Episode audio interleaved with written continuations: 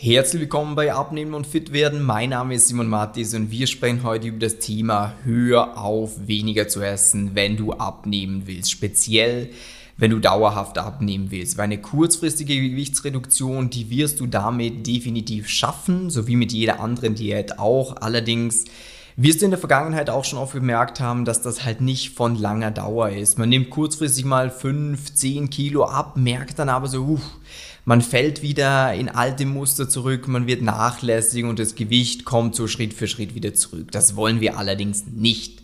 Und vornherein will ich mal ähm, sagen, dass ich das verstehe. Also diesen Denkansatz, dass wenn man abnehmen will, dass man weniger essen muss, das ist eigentlich ziemlich logisch.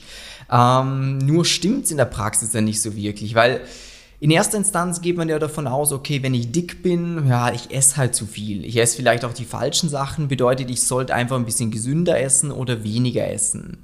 Und was dann viele machen, ist ein FDH.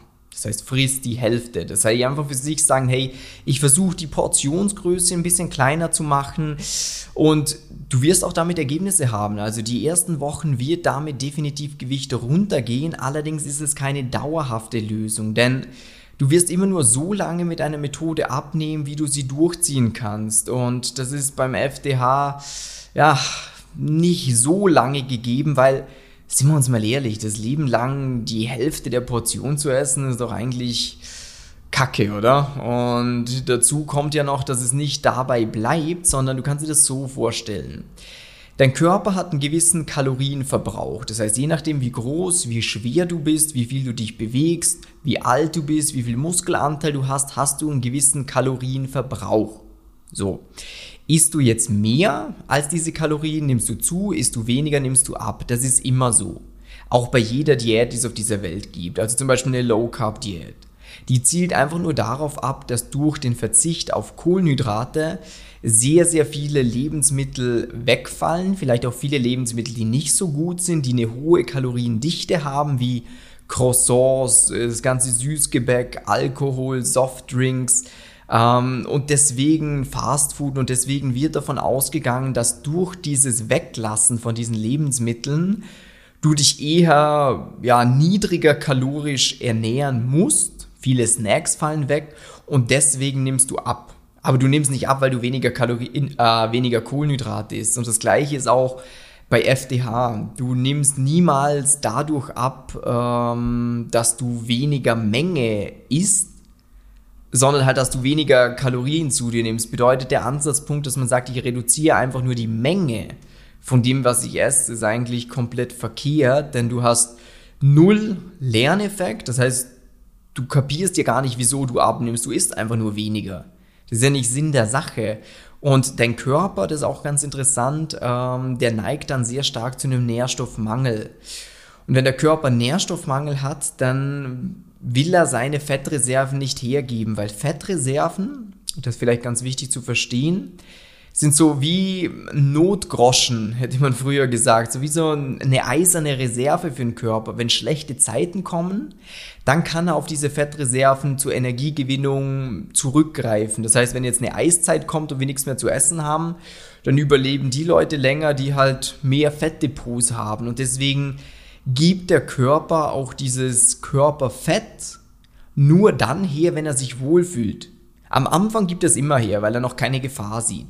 Aber so nach fünf Wochen, nach zehn Wochen, wenn du schon eine Zeit lang abgenommen hast und vor allem wenn dein Körperfettanteil langsam sinkt, dann geht der Körper immer vom schlimmstmöglichen Szenario aus. Und das ist, dass dieses, dieses Verhalten, was du jetzt hast, der weiß ja nicht, ob du das extra machst oder ob du einfach nicht mehr zu essen hast plötzlich, dass das die nächsten Jahre anhält und dementsprechend versucht er dann effizienter zu werden, das heißt immer weniger Kalorien zu verbrauchen. Das ist vielleicht auch ein spannender Aspekt, dass äh, viele Leute, die jetzt sagen so, boah, ich habe einen schlechten Stoffwechsel, ähm, andere Leute, die können alles Mögliche essen und wenn ich es anschaue, dann ist es schon auf den Hüften. Das ist zum einen ja, meist nicht ganz so korrekt, äh, aber dass äh, ein schlechter Stoffwechsel eigentlich evolutionär bedingt ein guter ist. Das heißt, jemand, der sehr schnell Fett ansetzt, ist evolutionär gesehen im Vorteil, weil er nicht so viel Nahrung braucht, um zu überleben. Ähm, als spannende Randnotiz, sage ich jetzt mal von diesem Podcast. Äh, ich will dir aber eigentlich vermitteln, dass du mit FDH oder einfach weniger essen, du wirst keine dauerhaften Ergebnisse erzielen, weil Punkt A, du wirst es nicht dein Leben lang machen. Äh, Punkt B, dein Körper wird in einen Nährstoffmangel verfallen, weil wenn du jetzt übergewichtig bist, ist es sehr naheliegend, dass deine Ernährung aktuell schon nicht die beste ist. Und wenn du davon jetzt einfach weniger isst, dann fehlen dem Körper halt lebensnotwendige Dinge wie Vitamine, wie Mineralstoffe. Und wenn er da in eine Notsituation kommt, ja, dann schaut er, dass er alles Mögliche macht, um dich dazu bewegen, mehr Kalorien zu essen. Das heißt, du bekommst öfters Heißhungerattacken, äh, du kannst dich schwerer zurückhalten, du kannst dich schwerer disziplinieren, du hast weniger Antrieb, dich zu bewegen, weil das braucht ja auch wieder Kalorien und die will er nicht sagen wir jetzt mal, unnötig verbrauchen. Das heißt, der Körper schaut, dass er immer weniger Kalorien verbraucht und dich immer mehr dazu drängt, mehr zu essen. Und gegen den Körper zu arbeiten ist immer eine sehr, ja, eine sehr schlechte Idee, weil zum einen wirst du dadurch müder sein den Tag über, du hast weniger Energie und es ist immer ein Kampf gegen den Körper, den du nicht gewinnen kannst. Sind wir uns mal ganz ehrlich, das geht halt nicht. Ähm, deswegen bitte mach nicht den Fehler, dass du dir sagst, okay, ja, die Plauze muss weg. Ich fühle mich so nicht wohl.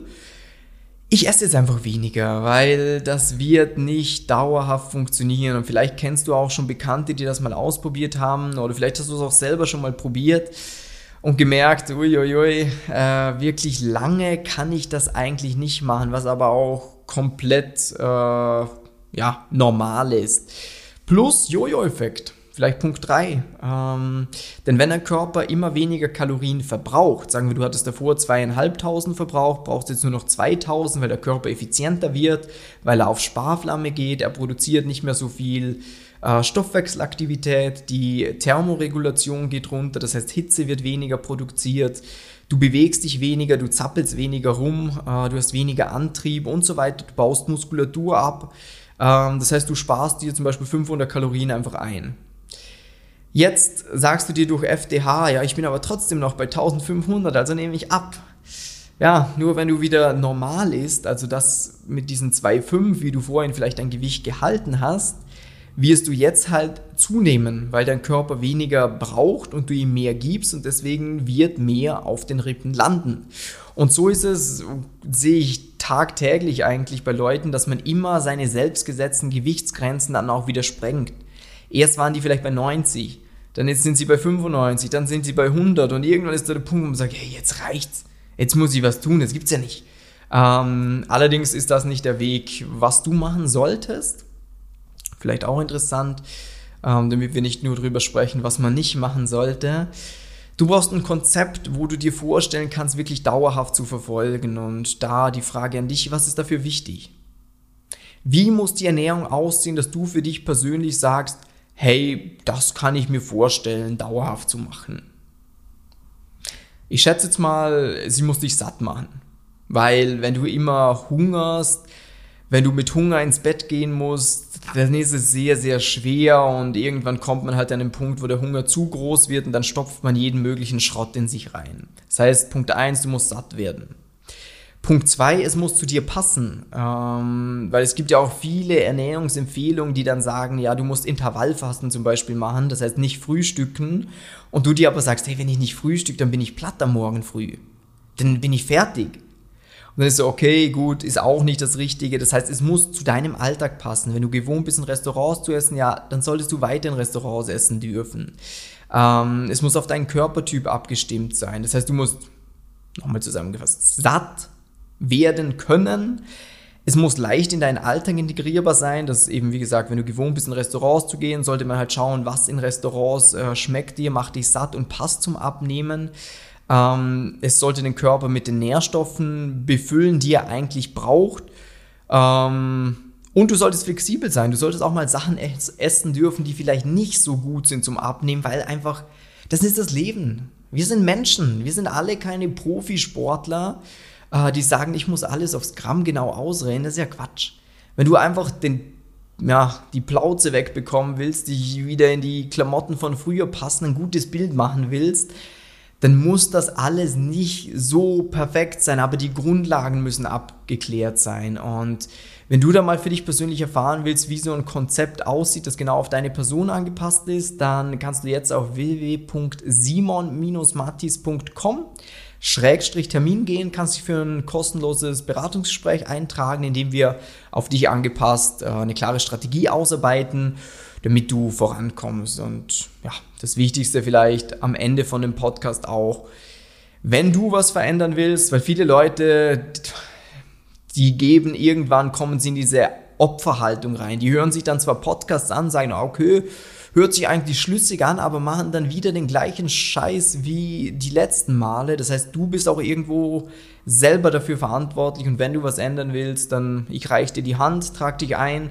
äh, kostenlos und unverbindlich und dann wünsche ich dir einen schönen Tag. Liebe Grüße, dein Simon Mattis. Ciao.